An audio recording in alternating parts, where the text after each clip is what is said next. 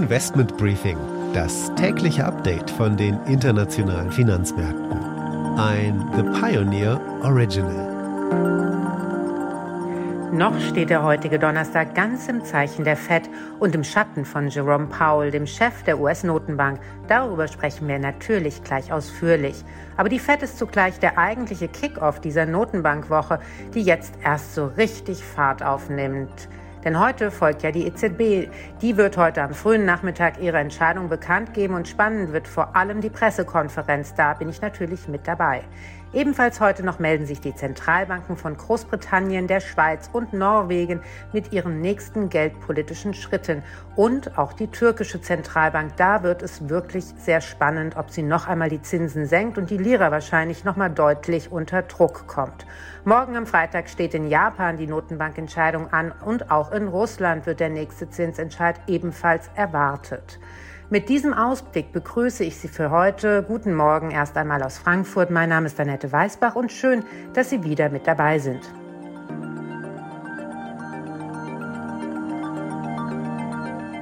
Der Blick erst einmal auf die heutigen Themen. Wir wollen vorausblicken auf die Europäische Zentralbank. Es ist ein sehr wichtiges Meeting, vielleicht sogar das wichtigste des Jahres.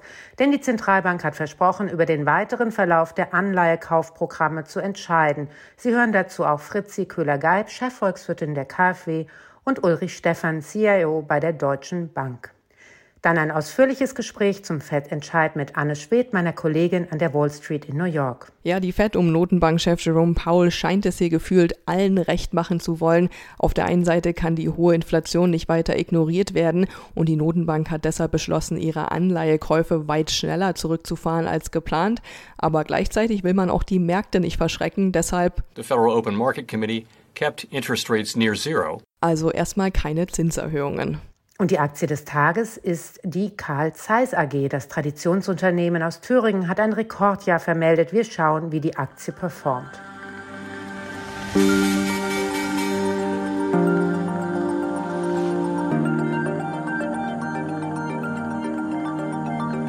Und damit erstmal ein Ausblick auf die Entscheidung der EZB. Die Inflation ist auf einem Rekordhoch angekommen im November. Der Druck auf die Zentralbank steigt, etwas dagegen zu tun. Gerade gestern gab es ja einen Gastbeitrag in der FAZ, unterschrieben von vielen namenhaften Politikern und Wirtschaftsgrößen, die auf eine andere EZB-Politik pochen.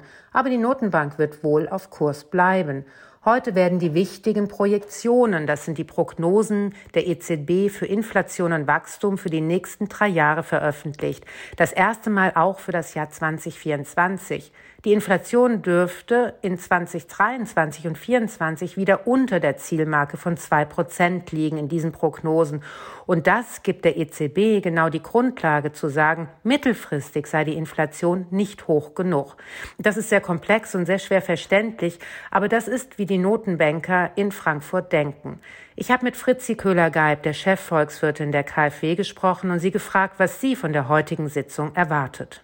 Ich erwarte, dass sie sich vermutlich die Optionen erstmal noch offen hält. Wird ganz entscheidend wichtig sein, wie die Inflationsprognosen aussehen für das nächste Jahr und das darauf folgende Jahr. Denn die EZB hat mit ihrer Strategieentwicklung oder also äh, Erneuerung ja auch gesagt, dass sie noch stärker eben das 2% Ziel ins Auge fasst und zwar in einer symmetrischen Art. Also das heißt, dass sie auch eine überschießende Inflation in Kauf nehmen wird, um, und das Rational dahinter war ja, möglichst weit weg von dem unteren Rand von 0%, also Deflation zu bleiben. Ich würde mir wünschen, dass die EZB jedenfalls kommuniziert, dass die Zinswende auf dem Tableau ist, selbst wenn noch nicht klar benannt wird, weil es ja eben auch eine enorm hohe Unsicherheit gibt, wann die tatsächlich dann umgesetzt wird. Die bevorstehende Sitzung wird wahrscheinlich eine der wichtigsten seit dem Amtsantritt von Christine Lagarde im Jahr 2019 sein. Die Ratsmitglieder diskutieren insbesondere über die Bond-Ankaufprogramme der Europäischen Zentralbank. Bei dem schon länger betriebenen konventionellen Wertpapierankauf, dem APP, könnte es Änderungen geben. Beim Pandemie-Notfallprogramm geht es um das Ende der Nettokäufe im März und darum, wie die Mittel aus den abreifenden Anleihen in der Folge wieder angelegt werden, die sogenannten Reinvestments. Die meisten Ökonomen erwarten, dass die Währungshüter die Leitzinsen frühestens 2023 anheben. Die Geldmärkte preisen eine Anhebung um zehn Basispunkte schon im nächsten Dezember, also im Dezember 2022 ein. Allerdings wird die EZB wohl versuchen, diese Erwartung wieder aus dem Markt herauszupreisen. Auch der Einlagezins, derzeit bei minus 0,5 Prozent, wird in den nächsten sechs Jahren wieder eine Null erreichen. Zumindest so sind die Erwartungen momentan gesteuert. Was die Märkte von der EZB erwarten, habe ich auch mit dem CIO der Deutschen Bank Privatkundensparte Ulrich Stephan besprochen. Vielleicht hören wir einmal kurz herein. Ich glaube, dass äh, Frau Lagarde insgesamt vorsichtig reagieren wird äh, vor dem Hintergrund der Omikron-Variante. Sie wird wahrscheinlich wieder betonen, dass Geldpolitik etwas straffer werden wird in Hinblick auf das Kaufprogramm der Europäischen Zentralbank, vor allen Dingen das pandemische Kaufprogramm. Äh, sie wird aber Zinserhöhungen sicherlich eine Absage erteilen. Äh, nochmal, insgesamt erwarte ich einen moderaten Ton hier vor dem Hintergrund, dass doch sehr viel Unsicherheiten aufgrund von Omikron im Moment äh, in der Luft sind. Zusammengefasst kann man sagen, dass wir in Europa wohl auf eine richtige Zinswende noch ein bisschen warten müssen. This is a five train. The next stop is Wall Street. Damit nach New York an die Wall Street zu unserer Börsenreporterin Anne Schwedt. Die FED hat ja am Abend ihre Entscheidung bekannt gegeben. Wie sieht die denn im Detail nun aus? Also erstmal kann man sagen, es tut sich was. Die Notenbank reagiert auf die aktuelle Situation mitten in der Erholungsphase nach der Pandemie, die ja geprägt ist von extrem schnell ansteigenden Preisen, also einer hohen Inflation, einer hohen Geldentwertung. Die Fed will jetzt den Geldhahn der Corona-Hilfen zudrehen und von ihrer ultralockeren Geldpolitik abrücken we decided to speed up the reductions in our asset purchases. Was das konkret bedeutet, die Anleihekäufe der Notenbank, die ja ein Werkzeug waren, um in der Pandemie frisches Geld in die Wirtschaft zu pumpen, sollen schneller zurückgefahren werden als geplant. Und zwar ab Januar auf die Hälfte von dem Wert von November. Das bedeutet, dass das Hilfsprogramm schon im Frühling komplett auf Null gefahren sein wird, statt bisher wie geplant im Sommer. Fed-Chef Jerome Powell begründet den Schritt damit, dass die Wirtschaft diese Hilfen vor dem Hintergrund der ansteigenden Inflation und einem sich gut erholenden Arbeitsmarkt nicht mehr brauche. We are phasing out our purchases more rapidly because with elevated inflation pressures and a rapidly strengthening labor market, the economy no longer needs increasing amounts of policy support. Und da hat er recht, die Wirtschaft hat sich nach der Pandemie super erholt.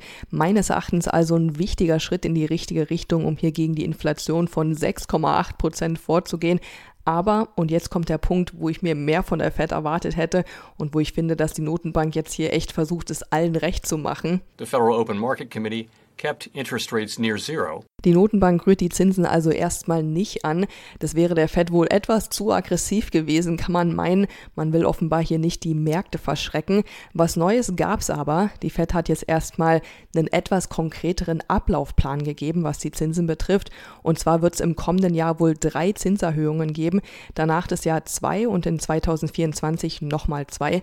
Das mit den Zinsen ist ja so eine Sache. Das ist echt ein schmaler Grad zwischen die Inflation aufhalten, aber auch nicht das Wirtschafts Wirtschaftswachstum behindern wollen. Man darf nämlich nicht vergessen, die Pandemie ist noch nicht vorbei. Gerade mit Blick auf die neue Variante muss selbst Paul sich eingestehen, dass man da noch nicht so viel drüber weiß und auch nicht weiß, wie die sich auf die Wirtschaft auswirken könnte. It's very difficult to say what the economic effects would be. I just think at this point we don't know much. Eine ganz interessante Entwicklung, die Paul bei seiner Pressekonferenz nach der Notenbank-Sitzung aufgegriffen hat, ist, wie sich der Arbeitsmarkt generell entwickelt hat. Bei vielen Leuten hat während der Pandemie ein Umdenken stattgefunden und viele haben während der Pandemie auch tatsächlich gut Geld außerhalb ihrer Jobs gemacht, zum Beispiel in dem boomenden Aktienmarkt und auch durch eine extreme Wertsteigerung von Eigenheimen. Und dann kommt noch dazu, dass die Leute zum Sparen gezwungen wurden, weil man ja zum Beispiel nicht reisen konnte und dann noch die ganzen Corona-Hilfen und das viel billige Geld im Markt. People have savings on their balance sheet because of forced savings, that because they couldn't spend on travel and things like that, and also because of government transfers. Wozu das geführt hat, ist, dass viele Leute nach der Pandemie nicht mehr in ihre alten Jobs zurück wollten oder sogar kündigten. Also ein viel verwendetes Wort hier gestern bei der Pressekonferenz war deshalb Labor Force Participation, also ein neues Problem, dem sich die Notenbank hier stellen muss. Viele Leute wollen überhaupt nicht mehr aktiv am Arbeitsmarkt teilhaben. It's the pandemic, it's a range of factors, but the reality is we don't have a strong labor force participation, people quit because they feel like they can get a better job. And the longer the pandemic goes on, you know, maybe the less likely that people will come back. Und um das jetzt mal alles zusammenzufassen, was der Fed-Chef gestern echt deutlich betont hat, ist, dass die Anleihekäufe und die Zinsen zwei unterschiedliche Werkzeuge der Notenbank sind, die unabhängig voneinander verwendet werden und auch zeitlich nicht zusammenhängen. Also was wir ja eigentlich gedacht hatten, dass die Zinsen genau dann erhöht werden, sobald das Anleihenkaufprogramm beendet ist, das stimmt so nicht. Was feststeht ist, dass das Anleihenkaufprogramm weitaus schneller zurückgefahren wird als geplant und wohl schon im Frühjahr abgeschlossen sein wird. Was auch so gut wie sicher ist, im kommenden Jahr wird es wohl drei Zinserhöhungen geben. Was wir aber noch nicht wissen ist, wann genau das passiert und in welchem Ausmaß. Das hat sich die Fed alles noch offen gehalten.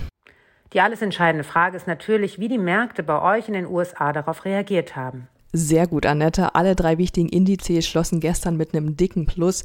Das liegt daran, dass zum einen von der Fed jetzt nichts beschlossen wurde, was man nicht eh schon erwartet hätte oder auch schon in den Markt eingepreist hatte. Und zum anderen, wie schon gesagt, hat man doch auch sehr stark gemerkt, wie die Fed das den Anlegern jetzt auch recht machen wollte und jetzt erstmal die Zinsen nicht erhöht hat. Und was man auch noch sagen kann, dadurch, dass die Fed jetzt doch recht konkret wurde in ihren nächsten geldpolitischen Schritten, wurde hier auch eine enorme Unsicherheit aus dem Markt genommen und nichts eben die Anleger Anleger ja mehr als zu wissen, was als nächstes passiert. Also auch das hat zu dem Plus gestern noch beigetragen.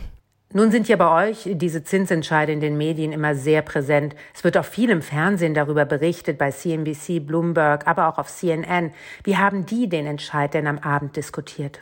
Da war ganz schön was los und die Reporter, Analysten und Experten haben sich hier fast schon überschlagen mit ihren Meinungen und Aussagen. The big question right now, of course, is how many meetings away are we? Unbelievable. Take a look at these equity markets. Now you're looking at Apple flirting with a record high. The only thing right now in the red are some of those materials and energy names.